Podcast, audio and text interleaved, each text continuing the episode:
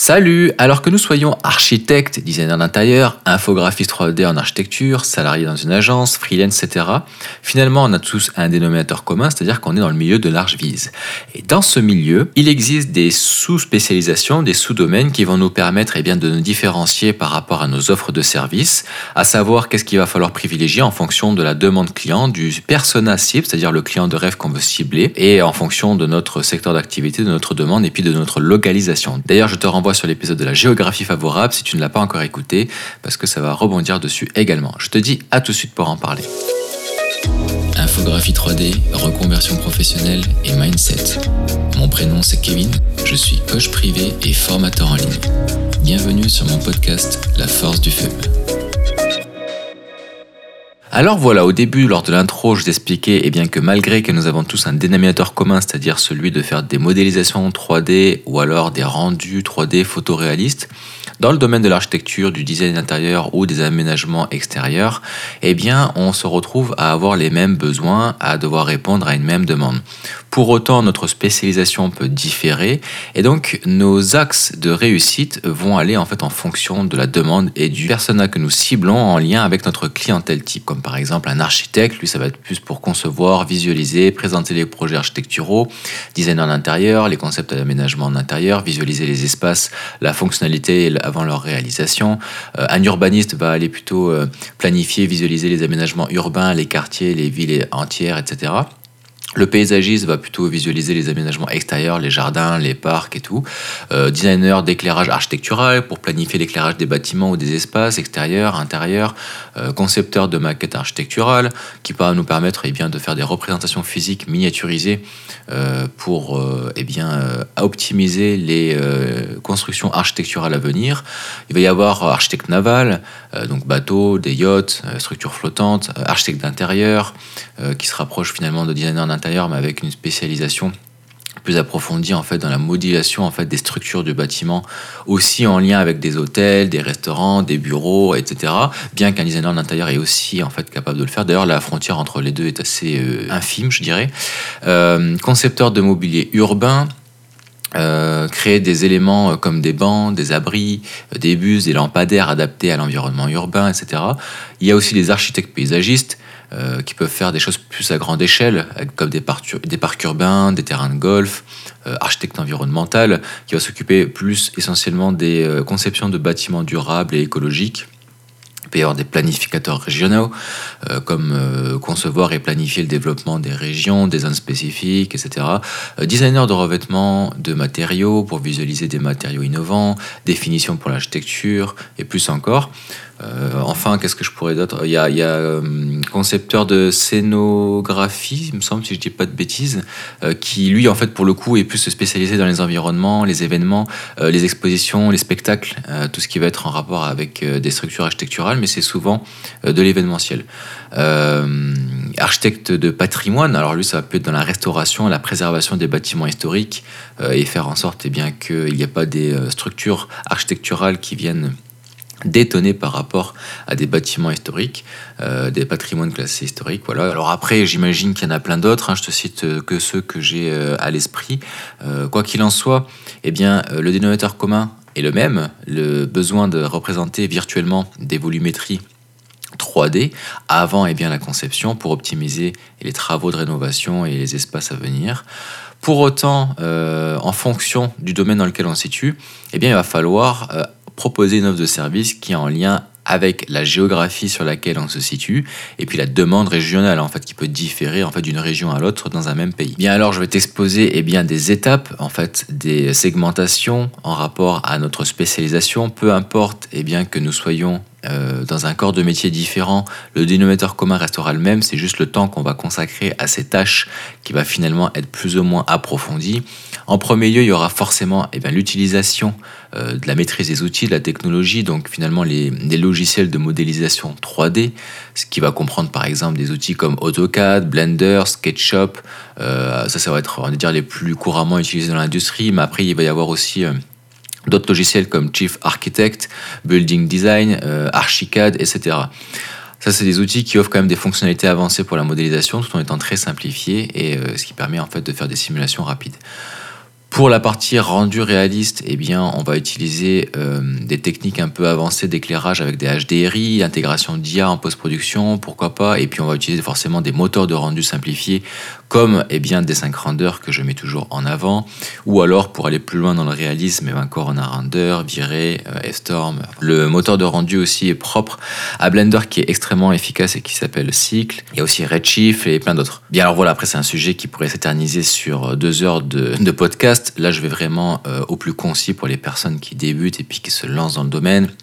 Après, je vais approfondir un petit peu plus sur les personnes qui sont déjà lancées et qui veulent après se positionner sur un marché en pleine croissance. En second point, il va y avoir la compréhension des principes de design, euh, donc les designs photoréalistes en rapport avec la composition et l'éclairage. Parce qu'il faut savoir qu'une bonne composition, quand on parle d'une composition, finalement, c'est l'aménagement décoratif, le positionnement des éléments sur la vue depuis la caméra à laquelle on se situe pour représenter la scène. Donc c'est harmoniser l'ensemble dans l'espace. Donc la composition va jouer sur les lignes de force, c'est essentiel pour guider le regard en fait du spectateur. Euh, l'éclairage joue aussi également un rôle crucial dans la mise en valeur des éléments. Et voilà, donc l'ambiance va véhiculer des émotions. Les tons chauds, les tons froids vont permettre eh bien, de diriger le regard vers une zone à droite, à gauche, etc. pour harmoniser l'ensemble. Il y a beaucoup de techniques avancées qui, de, composition qui, euh, qui vont venir faire la différence. Et ça, c'est quelque chose que je mets en avant dans mon coaching parce que la composition est plus importante encore eh bien, que le réalisme et l'éclairage. Enfin, euh, je vais ajouter les détails des textures. Alors plus elles vont être fins, plus elles vont être avancées, réalistes, et euh, plus ça va augmenter le réalisme de la visualisation. Ça inclut aussi des, des, éléments environnementaux comme la végétation, tout ça, des imperfections, tout ça. Bon, après, plus on progresse dans les détails, les imperfections, et plus on va loin dans le réalisme, plus on essaie de proposer quelque chose d'organique qui se rapproche d'une photographie réelle avec une usure du quotidien, ce qui n'est pas forcément la demande de tout le monde. Par exemple, eh bien, dans la construction de maisons neuves, on va forcément mettre en avant le côté récent, le côté moderne. On va pas vouloir mettre en avant l'usure et puis euh, le côté dégradé des bâtiments, des routes, tout ça. Donc, il faut rester cohérent avec le fait que c'est des maisons récentes. Souvent, c'est très difficile de représenter des maisons euh, qui viennent juste d'être construites en 3D euh, tout en se rapprochant de la réalité, euh, ce qu'on fait souvent pour masquer entre guillemets puis maquiller le fait qu'on a des difficultés en réalisme, eh bien on va ajouter en fait euh, quelque chose d'organique, on va laisser traîner des choses par terre, on va laisser des imperfections sur les murs, sur des traces éventuellement ou des peut-être des zones un petit peu cassées, fissurées, mais finalement en essayant de maquiller la scène comme ça pour apporter du réalisme, en se disant que bah, c'est comme ça que ça fonctionne, c'est vrai que la plupart du temps, on aime, euh, nous autres, les infographistes 3D, euh, jouer sur le côté organique de la chose pour apporter de l'usure de la vie, en fait, et surtout pour apporter de la vie. Euh, ça ne veut pas pour autant dire que ça ne se rapproche pas de la réalité quand il n'y a aucune imperfection. Il y a plein de maisons neuves qui viennent d'être construites, il n'y a pas d'imperfection. Les photographes immobiliers ont tendance à appliquer des flous, des filtres, etc., pour que les choses paraissent parfaites, immaculées. Les murs deviennent blancs, célestes. donc, c'est juste un autre type de présentation. Et donc, si on est capable de faire du réalisme, d'ailleurs, c'est une petite parenthèse, si on est capable de faire du réalisme en plein zénith, qui pour moi est euh, une des, plus, des, choses les plus difficiles, parce que ça a tendance à brûler les blancs, ça a tendance à écraser un peu les volumes, etc. Ou alors euh, en coucher de soleil euh, ou en lever de soleil, donc avec une, rosée du matin, un soleil très orangé et tout, qui a tendance à, à très saturer les couleurs, c'est beaucoup plus difficile à travailler que lorsque on est en fin de matinée ou milieu de journée après, on peut tricher souvent. Euh, la plus grosse problématique, le plus gros défi, c'est d'arriver à représenter des maisons ou des intérieurs euh, sans imperfection. Euh, tout est neuf, tout est beau, tout est nettoyé, tout est parfait. Donc après, on peut jouer avec le placement de certains mobiliers, une petite serviette qui traîne ou des choses comme ça pour apporter de la vie, ça, pourquoi pas. Mais les imperfections ne sont pas obligatoires partout. Sachant que la plupart du temps, les photographes immobiliers, comme je te disais, lissent les photos, euh, eh bien, euh, on voit pas forcément aussi, en fonction de la qualité de l'appareil photo, tous les détails des traces de toit ou des traces de serviettes ou d'essuyage ou etc. Tout ça pour dire, eh bien, que ceux qui disent il faut apporter de la vie, de l'imperfection et tout, ce n'est pas obligatoire. Ce sont souvent des personnes freelance qui apportent leur propre opinion en rapport, eh bien, à une passion. Euh, ce n'est pas forcément un besoin dans euh, un volume de commandes imposant ou bien euh, dans un corps de métier qui nécessitent des constructions récentes, puis qui veulent mettre en avant le côté moderne et fonctionnel et neuf. Donc voilà pour ces fameux axes de réussite. Bien entendu, après, euh, je vais rentrer plus en profondeur, plus en détail pour les personnes qui sont déjà lancées en business et qui euh, voudraient savoir finalement eh bien, comment diversifier leurs offres, comment évoluer, s'adapter à l'évolution progressive du marché. C'est d'ailleurs pour ça qu'elle est entre guillemets un traître, c'est parce qu'elle est progressive, c'est pas du jour au lendemain comme ça, il y a un nouveau truc qui arrive, à part comme les IA, mais ça, ce sont des airs, des tournants euh, principaux, ça arrive pas comme ça tout le temps, après ça évolue progressivement et après on fait plus attention, les gens n'en parlent plus et puis euh, c'est là où finalement si on reste pas curieux et à la page, eh bien, avec les bons outils, eh bien, après on, on est un petit peu perdu. D'ailleurs, c'est quelque chose aussi que je mets en avant dans mon accompagnement, ce qui fait une grande, grande différence dans l'apprentissage, dans la longévité d'une entreprise et puis dans la productivité, c'est l'utilisation des bons outils. Il y a des outils, si on ne te les dit pas, euh, il y a peu de chances que tu tombes dessus. C'est possible, mais ça reste quand même rare, parce qu'une fois qu'on effectue une recherche, on trouve euh, un outil, on l'essaye, ça nous convient, ça nous va, ça, on, l'effectue, mais on va pas effectuer des recherches avec cinq ou six autres outils dans le même domaine qui proposent les mêmes services, mais avec euh, eh bien, des fonctionnalités différentes. C'est-à-dire que, et par exemple, eh bien, quand tu vas utiliser un moteur de rendu comme Google, et puis tu vas utiliser un moteur de rendu comme Bing, on est d'accord que les deux ont la même fonctionnalité, pour autant ils ne proposeront pas les mêmes fonctions. Il y en a certains qui vont être plus performants que d'autres, plus optimales en fonction de tes besoins. Donc savoir utiliser les bons outils par rapport à un corps de métier, par rapport à un besoin, si c'est plus productif, si c'est plus réaliste, si c'est plus ci ou ça, c'est extrêmement important. D'ailleurs moi mon coach m'a euh, fait découvrir peut-être une dizaine d'outils en l'espace d'un mois que je ne connaissais pas et qui ont complètement changé ma façon et eh bien, de faire évoluer mon business et je peux aussi des fois pour certains les mettre en application en Archviz. Donc ça c'est très important de se tenir informé en fait et eh bien, des évolutions technologiques euh, et euh, et puis aussi de rester euh, à la page avec les, avec les intelligences artificielles, puisque ça c'est euh, inévitable, on va être tous obligés d'y passer à un moment donné, de toute façon la révolution est en marche, avec ou sans nous. Pour ce qui va être donc de se positionner sur une amélioration de ses offres, et donc il va falloir aussi savoir adapter ses offres en rapport à une localisation ciblée.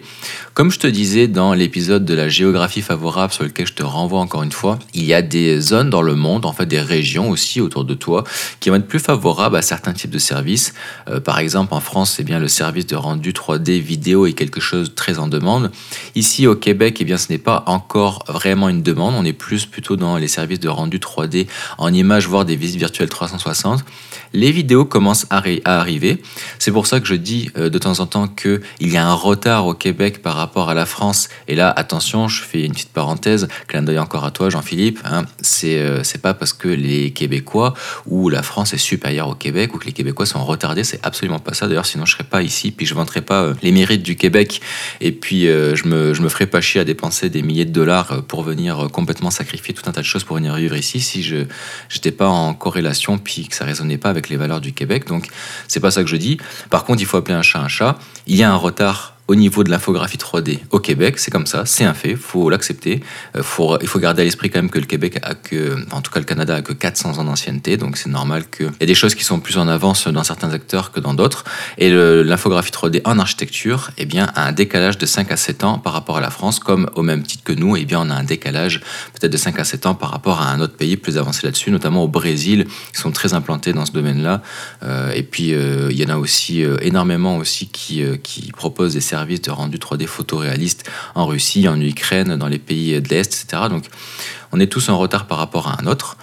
Donc euh, pas de formalisation de ce côté-là. Par contre, eh bien, il y a aussi d'autres pays, et c'est là où c'est intéressant. Pourquoi je, dis, je, je, mets souvent en avant quand un pays est en retard par rapport à un autre? Ce n'est pas pour le décrédibiliser, au contraire, c'est parce que on propose un service en fait. On est dans le domaine. La thématique du podcast, c'est la visualisation architecturale.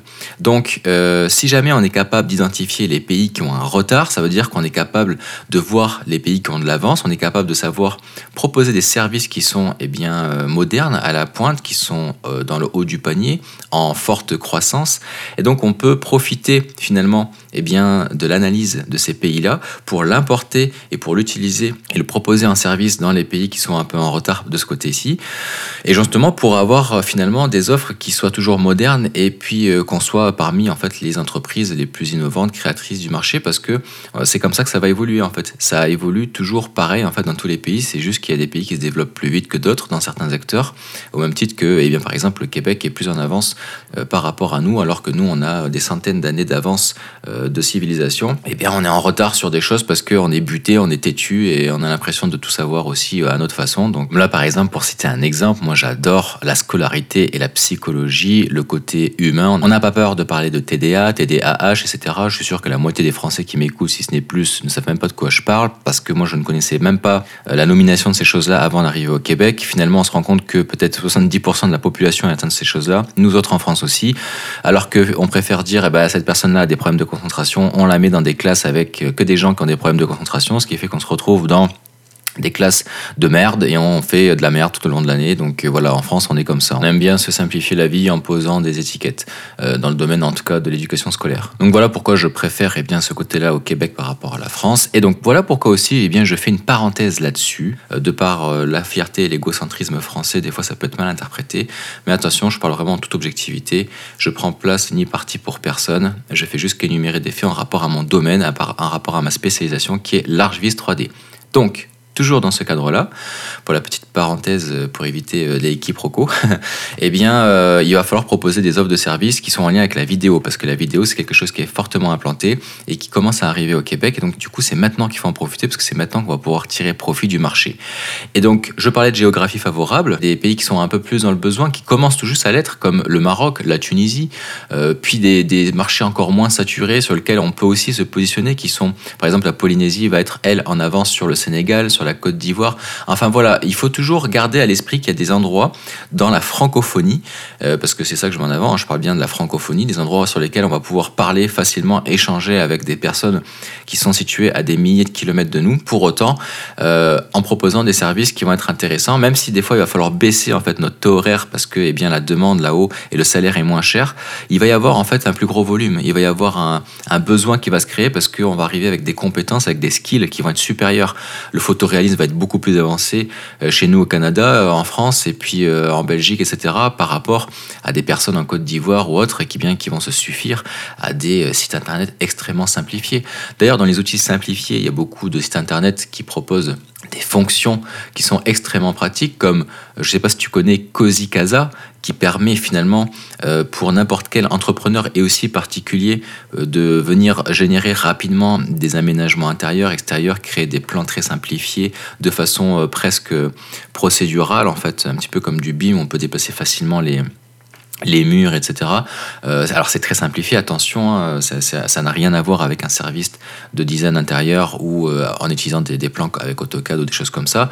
Par contre, ça permet déjà d'une part de faire des présentations clients, de faire des essais de volumétrie, de parler et puis d'expliquer de, des propositions de concepts d'aménagement très rapidement, sans avoir besoin de connaissances techniques et puis gratuitement.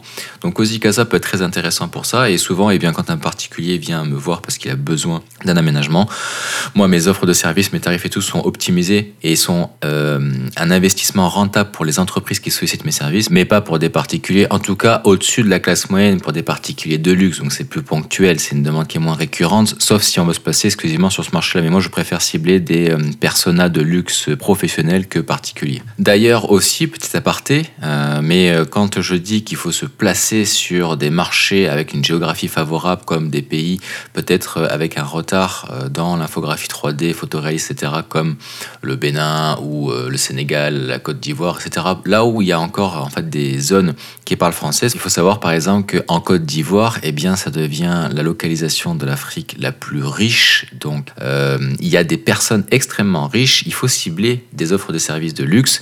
C'est pas parce que, eh bien, le salaire moyen là-bas est plus bas que ça veut dire qu'il va falloir que tu travailles à perte. Au contraire, il y a toujours finalement dans ces pays pauvres, entre guillemets, euh, ces pays où le, développement est, en retard par rapport euh, à des pays plus avancés comme en Europe ou en, Amérique, tout ça, il va y avoir forcément euh, des grands écarts entre la pauvreté et la richesse. Donc les clients qui font construire leur maison puis qui sont dans leur pavillon 5 étoiles en Afrique, ils sont prêts à payer, même si c'est des particuliers, à payer cher parce qu'ils ont les moyens. En fait, eux, ce qu'ils veulent, c'est du bling bling, c'est notre culture. Ils veulent juste du tape à l'œil et des choses de, qui soit encore plus beau que le voisin qui lui aussi a de l'argent. Donc euh, il faut vraiment s'imprégner de la culture avant de proposer des offres, c'est très important, c'est pour ça que c'est bien d'aller en voyage, c'est bien aussi d'avoir quelqu'un sur place parce qu'ils aiment travailler avec des gens de confiance, euh, donc c'est pas toujours évident, je conçois que ça fait sortir de sa zone de confort et de ses habitudes, mais vraiment ça serait une erreur de ne pas s'intéresser à travailler vers l'international lorsqu'on peut se le permettre dans notre métier, lorsqu'on est pigiste ou euh, infographiste 3D freelance. Après bien entendu, si tu es architecte dans une agence d'architecture au Québec ou en France, bon ben là tu vas pas les faire construire à l'extérieur, il n'y a pas d'intérêt pour toi sauf si tu travailles à l'international, ce qui est moins fréquent. Des personnes qui sont au-dessus de la classe moyenne, donc euh, forcément, après, dans ce qui va être luxueux, ça va être possible, mais sinon, ce n'est pas un service qui va être rentable pour un particulier. Il vaut, il vaut mieux qu'il passe par euh, Cozy Casa ou des services comme ça annexes euh, pour, pour répondre à un besoin rapide sans avoir besoin de vendre un rein. voilà, écoute, je pense que j'ai pas mal synthétisé la chose. alors oui, c'est vulgarisé, certes, mais au moins, ça a le mérite eh bien, de faire le tour des, des axes principaux sur lesquels il faut se concentrer en Arjuise. Et finalement, on se répète pas mal, c'est souvent les mêmes choses. Pour autant, ça fait du de se les remémorer. Voilà, j'espère que ça t'a été utile, que ça a été intéressant pour toi. Je te remercie pour ton écoute jusqu'ici, puis je te dis à la prochaine pour l'épisode suivant. Salut